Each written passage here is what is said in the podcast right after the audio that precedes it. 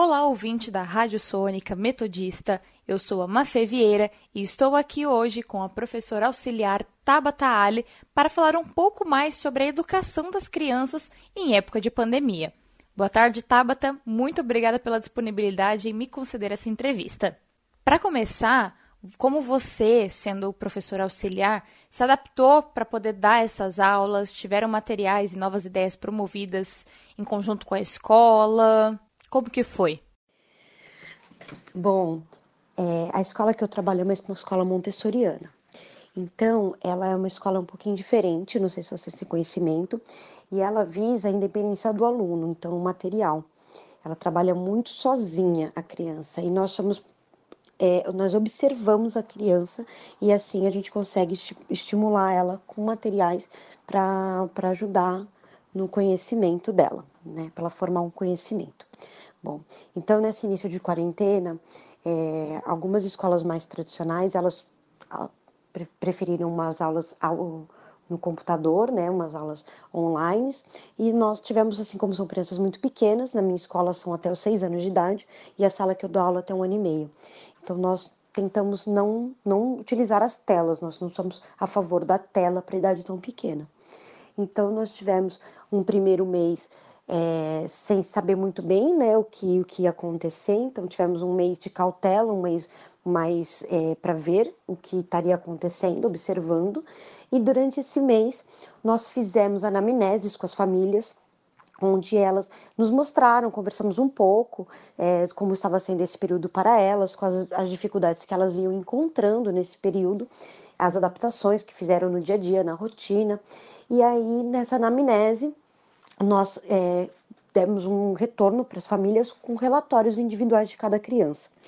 E nesses relatórios, nós, ao vermos as dificuldades, nós fomos orientando algumas atividades que pudessem suprir essas necessidades das crianças. Como eram crianças muito pequenas, a maior parte da, das famílias elas é, questionaram muito a parte da movimentação.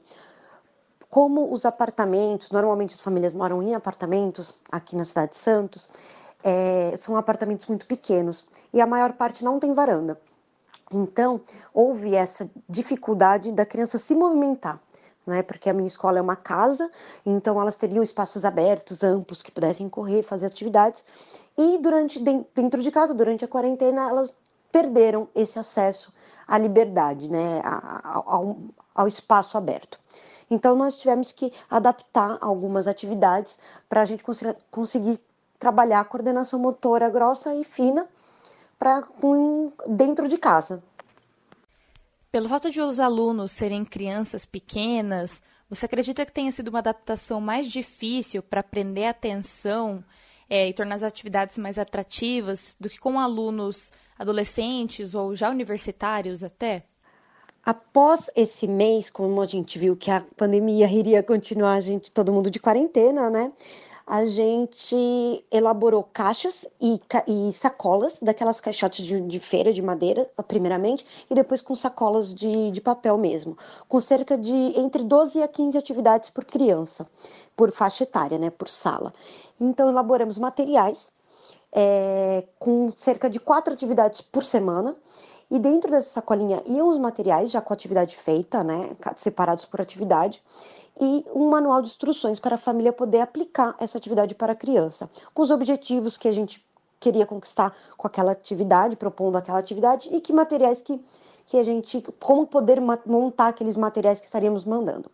Ao final de cada semana, nós mandamos uma tabela. Nessa tabela, a família, né, a, os familiares poderiam escrever quais foram as, as impressões que eles tiveram ao passar aquela atividade. Se a criança gostou, se a criança não gostou, se ela teve alguma dificuldade, a, quais outras observações a mais que ela é, entendeu que a criança fez com aqueles materiais. Então, foi mais ou menos isso que aconteceu durante a quarentena. E a mais do que isso, nós gravamos vídeos, acabamos gravando vídeos para as crianças também, com contação de histórias e com músicas, é, com brincadeiras. Então, nós acabamos gravando também uma, uma série de vídeos. Cada professora né, gravou uma série de vídeos e ficou disponível num link no YouTube para fa famílias poderem acessá-las. E como você sentiu a adaptação dos pais em relação às mudanças? Há engajamento deles nas atividades com as crianças? Afinal, muitos trabalham fora e também tiveram que se adaptar, né? É, eu acho que realmente é, as crianças elas tiveram uma adaptação um pouco mais difícil é, nessa quarentena, porque na minha sala são muito pequenos, mas na minha escola no, no geral eu vejo que que os pais ficaram um pouco perdidos na aplicação dessas, das atividades que a gente enviava. Por mais que fosse muito é, simples e tinha um manual de instruções com, com todas as regras, né, tudo que deveria acontecer, é, muitos ficaram perdidos e teve aquela adaptação também na rotina deles. Então, os pais tiveram que fazer uma manobra entre a, fazer os trabalhos deles de home office, que não eram habituados, e conseguir aplicar essas atividades. E para aplicar essas atividades, eles tinham que estar presentes. Não era sentar a criança, por exemplo, numa mesa e fazer com que elas fizessem as atividades. Então, houve essa, eu sinto que houve essa adaptação foi um pouco mais difícil, tanto para as crianças como para as famílias. E as crianças, como já estavam habituadas muitas crianças é de período integral, a ter um adulto ou ter outras crianças para brincar, para fazer atividades em conjunto o dia todo, ou pelo menos uma parte do dia, a gente viu que durante a quarentena os pais não puderam disponibilizar esse tempo sozinho com eles, ficando com eles. Então eles estavam na parte de casa. Então, enquanto a mãe estava cozinhando, por exemplo, a criança estava por ali brincando, mas a mãe não estava, por exemplo, sentada num chão brincando com a criança ou aplicando uma atividade. Então eu sinto que as crianças tiveram uma adaptação um pouco mais difícil em relação a isso, sim. E para finalizar, você iniciou um projeto de reforço escolar para crianças. Como surgiu essa ideia e como você acredita que será benéfico para essas crianças e para os pais terem alguém focado nas necessidades individuais de cada um? Então, o projeto de reforço escolar surgiu eh, perante as anamneses que fizemos com as famílias.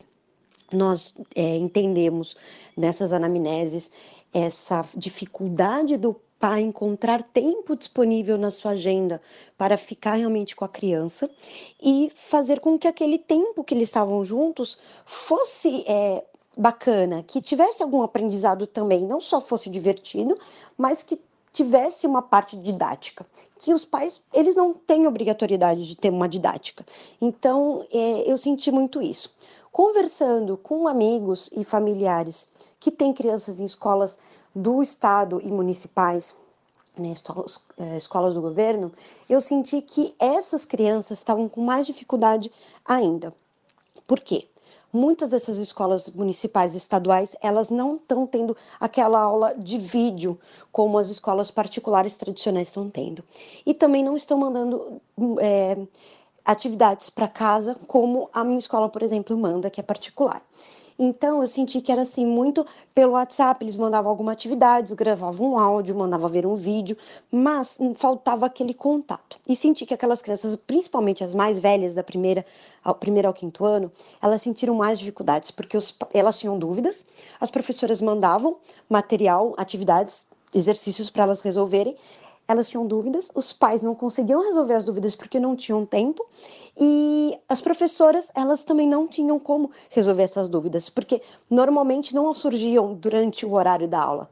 Normalmente, tenho alunos que tinham têm aula na parte da manhã da escola pública municipal e durante essa aula gravada por áudio elas não têm como tirar muitas dúvidas e são muitos alunos ao mesmo tempo. Então surgiu essa minha ideia de tentar colaborar de alguma forma para essas crianças não terem um ano completamente perdido.